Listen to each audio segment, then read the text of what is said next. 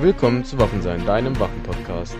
Mit Claudia Hallo. und mir, dem Florian. Als erstes sollten wir uns mal entschuldigen, dass wir jetzt echt lang keine Folge mehr gedroppt haben. Wir haben viel um die Ohren, Ja, privat wie Dienstlich. dienstlich. Ja, verzeiht uns das. Es kommt demnächst wieder mehr. hoffen wir. Es hat ja jetzt ein paar Folgen gedauert, aber endlich haben wir Hater beziehungsweise einen generiert. Und es gab ziemliche Kritik zur letzten Folge. Berechtigte Kritik. Auf die wollen wir natürlich eingehen und die aus der Welt schaffen. Und zwar haben wir eine Nachricht erhalten und ich werde die ganze Kritik mal vorlesen. Ich habe mir mal die neueste Podcast-Folge angehört und muss daher mal ein bisschen taktlos werden. Die Aussage, dass Lever-Action-Gewehre in Europa und im Ersten Weltkrieg quasi nicht zu sehen waren, ignoriert gewissentlich, dass die größte Lieferung an Winchester 1895 Gewehren ins Zarenreich ging und auch im Ersten Weltkrieg verwendet wurde. Zuvor sahen sich die Russen im russisch-osmanischen Krieg auch schon mit der Winchester 1866 konfrontiert, aufgrund derer sie starke Verluste erlitten. Und der Erste Weltkrieg war auch nicht der erste globale Krieg. Der Titel geht an den Siebenjährigen Krieg. Zitat Ende. Das kann man so stehen lassen, denke ich. Vielen Dank für die Kritik und weiter zum Thema. Thema der heutigen Folge sind Filme und Waffen. Also ihr könnt euch wahrscheinlich auf eine lange Folge einstellen, weil alleine bei der Überschrift fallen einem schon 8000 Beispiele ein. Wir werden auch nicht alle bearbeiten können. ja. Also, was einem als erstes einfällt, Mir fällt ungefähr alles als erstes ein. Dazu muss man auch noch sagen, dass ich wirklich nicht viele Filme kenne. Vor allem nicht viele Actionfilme oder Filme, in denen überhaupt Waffen vorkommen und ich bin da schon sehr wütend. Ach so, das ist eher mein Genre, das stimmt. Ich schaue gerne Actionfilme. Aber das Ding ist halt auch, dass viele Fehler aufgrund stilistischer Gründe begangen werden. Also, dass das der Regisseur macht, um die Dramatik oder die Action zu erhöhen. Und das klappt ja auch bei Leuten, die sie nicht auskennen. Ja, richtig. Und ich meine, die meisten Menschen kennen sich ja auch nicht aus. Deshalb kann man dem Regisseur da grundsätzlich erstmal keinen Vorwurf machen, weil Filme haben ja bekanntermaßen keinen Bildungsauftrag. Ja, aber bekanntermaßen sind Filme meistens wirklich gut bezahlt und haben eine große Reichweite und da sollte man sich eigentlich Gedanken machen. Stimmt, aber wenn ein äh, Sylvester Stallone oder ein Arnold Schwarzenegger alleine gegen 15 Leute kämpft mit nichts als seinen Fäusten und gewinnt, dann ist das ja auch unrealistisch, ne? Also ich würde jetzt nicht den armen Arnold so unter Wert verkaufen. Das stimmt. Arnold Schwarzenegger schon, aber Sylvester Stallone nicht. Okay, das wird jetzt keine, keine Wir bashen Sylvester Stallone Folge. Nee, nee, also ich bin auch nicht besser als Sylvester Stallone. Also nicht viel besser. Aber äh, Arnold Schwarzenegger glaube ich schon, dass der 15 Leute auf einmal platt macht. Damals zumindest. Auch heute noch. Bin ich der festen Überzeugung. Wie auch immer. Fangen wir mit dem ersten Filmmythos an. Und das ist eins unserer Lieblingsthemen, und zwar Schalldämpfer in Filmen. Ja, wenn sie denn drin vorkommen. Richtig. Weil man könnte meinen, die Waffen haben alle einen integrierten Schalldämpfer. Guter Punkt. Ja. Uns ist aufgefallen, dass echte Gewehrschüsse oder echte Pistolenschüsse sind viel lauter, als sie in Filmen dargestellt werden. Und nach einer Riesenschießerei in einem geschlossenen Raum mit Gewehren, was so die Trinität des Gehörschadens ist, geschlossener Raum, Gewehr und viele Schüsse, dass da keiner sich mal zurücknimmt und sagt, jo, ich habe gerade einen Hörsturz oder ein geplatztes Trommelfell, ist ziemlich unrealistisch. Deshalb kann man so als Faustformel nehmen, so laut wie Schüsse dargestellt werden ohne Schalldämpfer in Filmen, sind sie in Wirklichkeit mit Schalldämpfer. Vor allem reden die danach halt auch normal weiter, so. Es wäre nie was gewesen. Ja, und So schreien sich nicht an. Und schreien sich nicht an.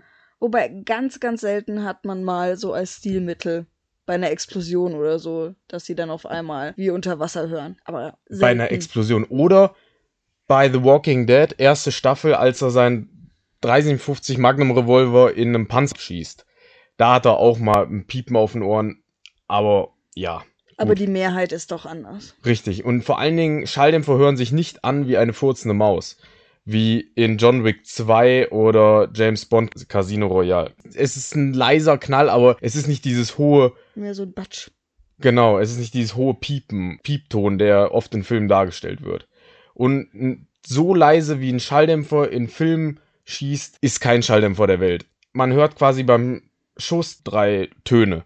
Einmal den Mündungsknall, einmal den Überschallknall des Geschosses, wenn es die Schallmauer durchschlägt, was die meisten Geschosse tun, und bei halbautomatischen Waffen den Verschluss, der repetiert. Und die meisten Schießereien in Filmen finden mit halbautomatischen oder vollautomatischen Waffen statt, weil mit einem K98 John Wick nachspielen, das wäre ein bisschen witzlos. Deshalb habt ihr immer diese drei Töne und ihr könnt nur mit einem Schalldämpfer nur den Mündungsknall minimieren. Und es gibt einen Grund, warum Soldaten, Infanteristen Gehörschutz tragen im Orts- und Häuserkampf, so, weil es laut ist. Dann zum zweiten Punkt, kugelsichere Tische.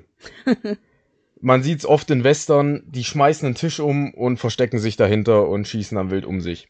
Wobei, es ist besser als gar nichts, wenn ich wirklich nichts an Deckung habe, aber es ist halt auch keine Deckung. Richtig, also man kann deine Silhouette nicht mehr sehen, das stimmt. Man weiß nicht mehr, man kann dir jetzt keinen sauberen Kopfschuss durch den Tisch antragen, aber de facto es viele sagen sogar es splittert zusätzlich, die es ist in der Wunde sind noch zusätzlich Holzsplitter drin. Oder in den Augen. Richtig, deshalb versucht einfach der Situation zu entgehen, dass jemand auf euch schießt.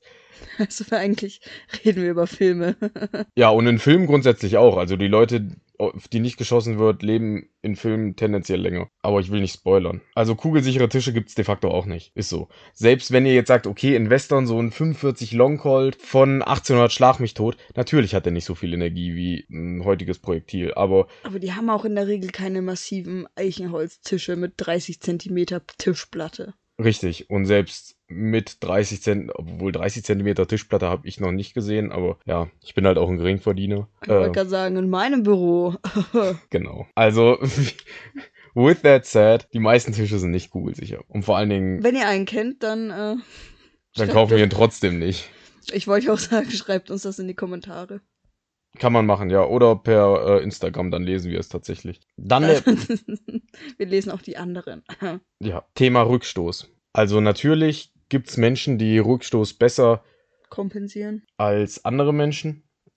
Also indem man sich mehr reinlehnt, schwerer ist, die Waffe fester hält.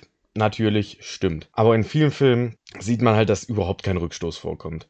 In Matrix oder in Indiana Jones sieht man das ganz gut. Vor allen Dingen in dieser Szene in Indiana Jones und der Tempel des Todes, wo er diesen Schwertkämpfer erschießt. Da sieht man, dass da keine echte Waffe geschossen wird. Vielleicht mit Platzpatronen also aber mein, vielleicht auch nicht mal das. Meine Oma hätte es nicht gesehen. Stimmt. Also, wenn man sich mit Waffen nicht auskennt, ist wieder dieser Punkt, ne? Wenn man sich mit Waffen auskennt, weiß man, dass Waffen Rückstoß haben und vor allen Dingen mit einem Revolver. Die meisten Revolver, die man auch als Gebrauchs Revolver einsetzt, sind auch mit einem stärkeren Kaliber ja. und nicht 22 LFB, die haben einen merklichen Rückstoß. Deshalb würde ich das auch als Legende abtun. Was einerseits wieder vielleicht ein stilistisches Mittel ist, um die Coolness des Anwenders herauszuarbeiten. Richtig, und die Überlegenheit. Oder vielleicht auch einfach nur die Unfähigkeit, es darzustellen, weil man eben mit Platzpatronen arbeitet oder ganz ohne scharfe Munition und den Ton nachträglich einfügt. Ich weiß es nicht, kenne mich nicht aus mit Film. Ja, aber mittlerweile ist die Filmtechnik wirklich weit. Sollte man meinen. Dann Thema Waffenhandhabung, ganz großes uh. Ding. Beispielsweise das Fertigladen als Stilmittel. Ganz furchtbar. In Haus des Geldes zum Beispiel haben wir einen wunderbaren Fehler entdeckt. Und zwar ist da der eine Geiselnehmer mit dem einen Mädchen zugange und stellt seine Waffe ab, in der kein Magazin ist. Er hat es vorher entnommen, ja. Genau, um quasi, damit sie sich sicher fühlt. Ja. Und stellt sie an die Wand und sie schnappt sich natürlich die Waffe. Und ich meine, es könnte ja sein, dass eine Patrone im Patronenlager ist. Und sie zeigt die Waffe, hält sie auf ihn und er ist natürlich so, haha, was willst du, die ist entladen. Und dann lädt sie die Waffe durch Heißt, wenn eine Patrone im Patronenlager gewesen wäre, beziehungsweise es war eine drin, dann wäre sie jetzt draußen. Also spätestens jetzt ist die Waffe vollkommen entladen. Und das ist der Moment, in dem er, oh, scheiße, und die Arme hochmacht.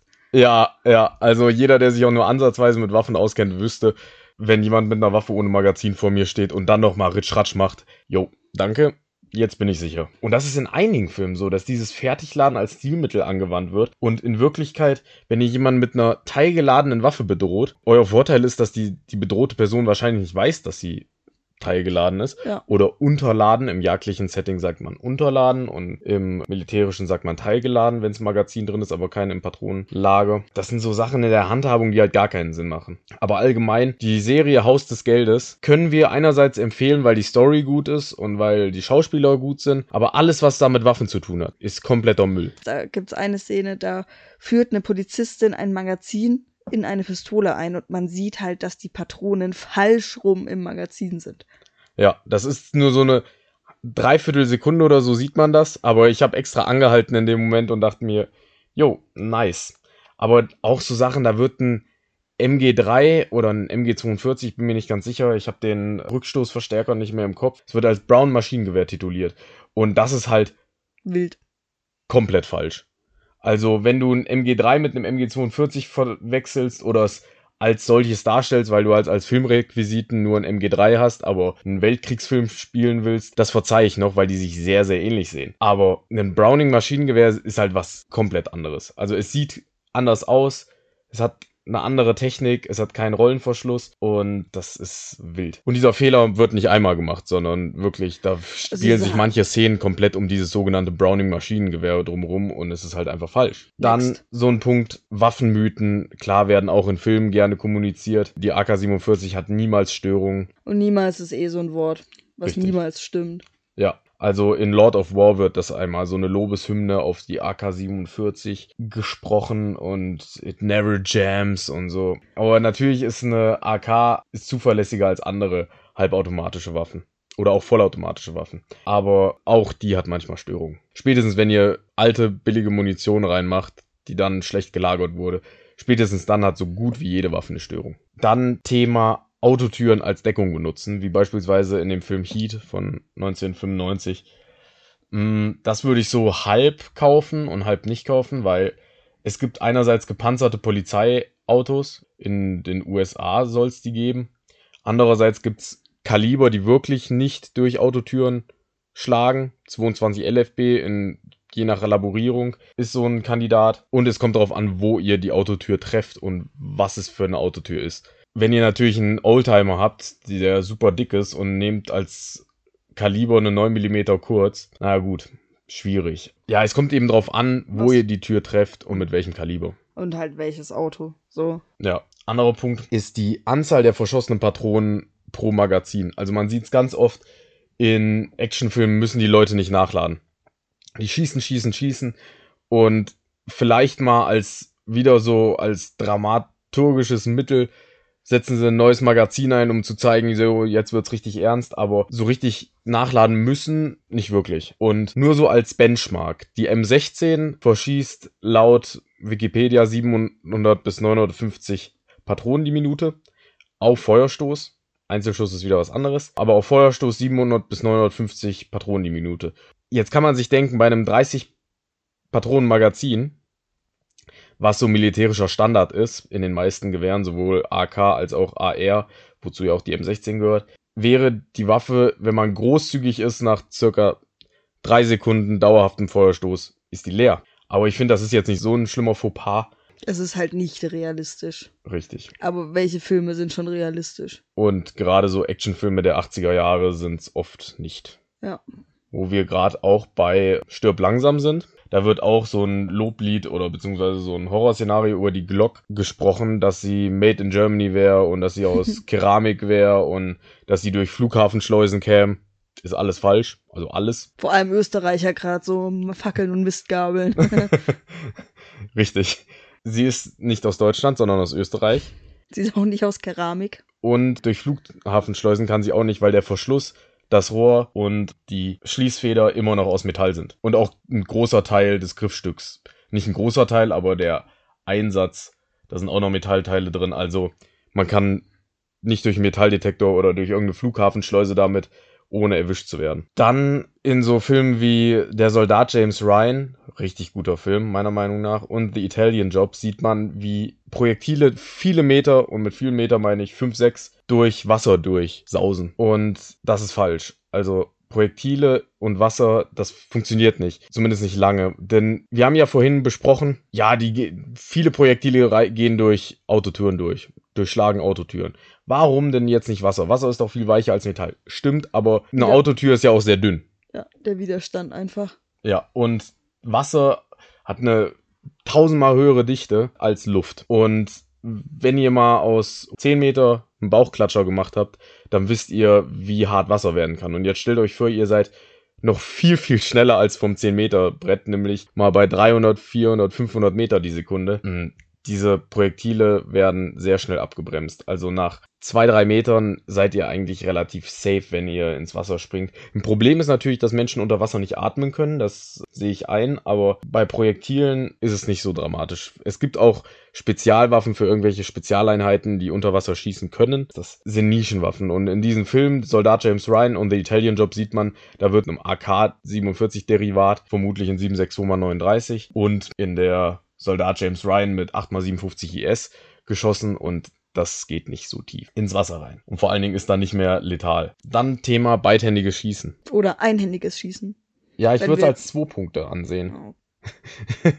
Weil das Ding ist, einhändiges Schießen hat in der echten Welt zumindest noch irgendwo seinen Platz. Zum einen, wenn es die Sportordnung vorschreibt, zum Beispiel bei der Luftpistole oder bei der freien Pistole. Ja, ich meinte jetzt auch eher diesen Bronx-Griff, ne? Einhändig von oben nach unten. Ja, so dieser schräge Ghetto-Anschlag zum Beispiel. Stimmt. Aber auch in anderen Filmen, wie zum Beispiel Dirty Harry mit Clint Eastwood von 73 oder Matrix, da halten die es nicht schräg, sondern einfach nur auch wieder, um cool auszusehen mit einer Hand. Und das ist halt auch wieder Möglich, aber. möglich, aber sinnbefreit. Weil, wenn eure eine Hand blockiert ist, was weiß ich, weil sie verletzt ist oder weil es die Sportordnung vorschreibt oder weil ihr, was weiß ich, eine Kinderhand halten müsst, das wäre schon ziemlich badass, aber gut. Da gibt's noch rationale Gründe, warum das Sinn ergeben würde. Aber beidhändig schießen, also mit beidhändig schießen meine ich in jeder Hand eine Pistole. Ja, so wie bei äh, vier Lara Croft, das ergibt eigentlich keinen Sinn. Man trifft viel weniger und das ist auch der Grund, warum es, warum man noch nie einen Polizisten oder einen Soldaten gesehen hat, der allen Ernstes mit zwei Pistolen gleichzeitig geschossen hat. Aber diese Filme propagieren halt auch li- lieber tot als uncool, ne? Das stimmt. Ähm, hier Schwerpunkt. Dann Thema Kugel rausholen. Ja, also ich meine, die Jäger unter euch werden es wissen.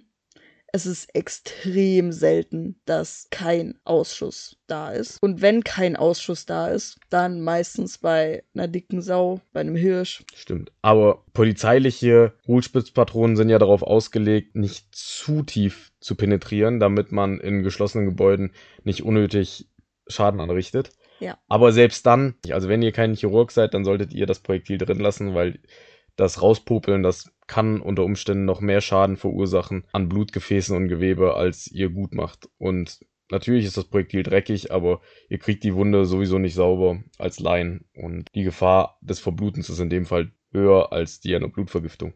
Dann haben wir ein paar Tipps. Als Negativtipp ist die Serie Haus des Geldes. Und als Tipp im deutschsprachigen Raum, ausnahmsweise, ist der YouTube-Channel Rick Barreton Filme und Waffen. Der behandelt oft so Fälle wie zum Beispiel das einhändige Schießen oder spezielle Waffentypen oder Waffen in Filmen oder auch Sammlerwaffen in Filmen. Also sehr, sehr interessanter YouTube-Channel für so Nerds. Also das, was wir jetzt in einer halben Stunde abbacken, backt der Typ in. vielen Stunden ab. Also noch deutlich ausführlicher. Und wahrscheinlich noch mit ein bisschen höherer Qualität, weil er sich eben auf dieses Thema forciert hat. Vielen Dank für eure Aufmerksamkeit und bis zum nächsten Mal. Wir hoffen natürlich, wir geloben Besserung, dass das nächste Mal baldiger kommt. Und dann auch wieder mit ähm, Marco.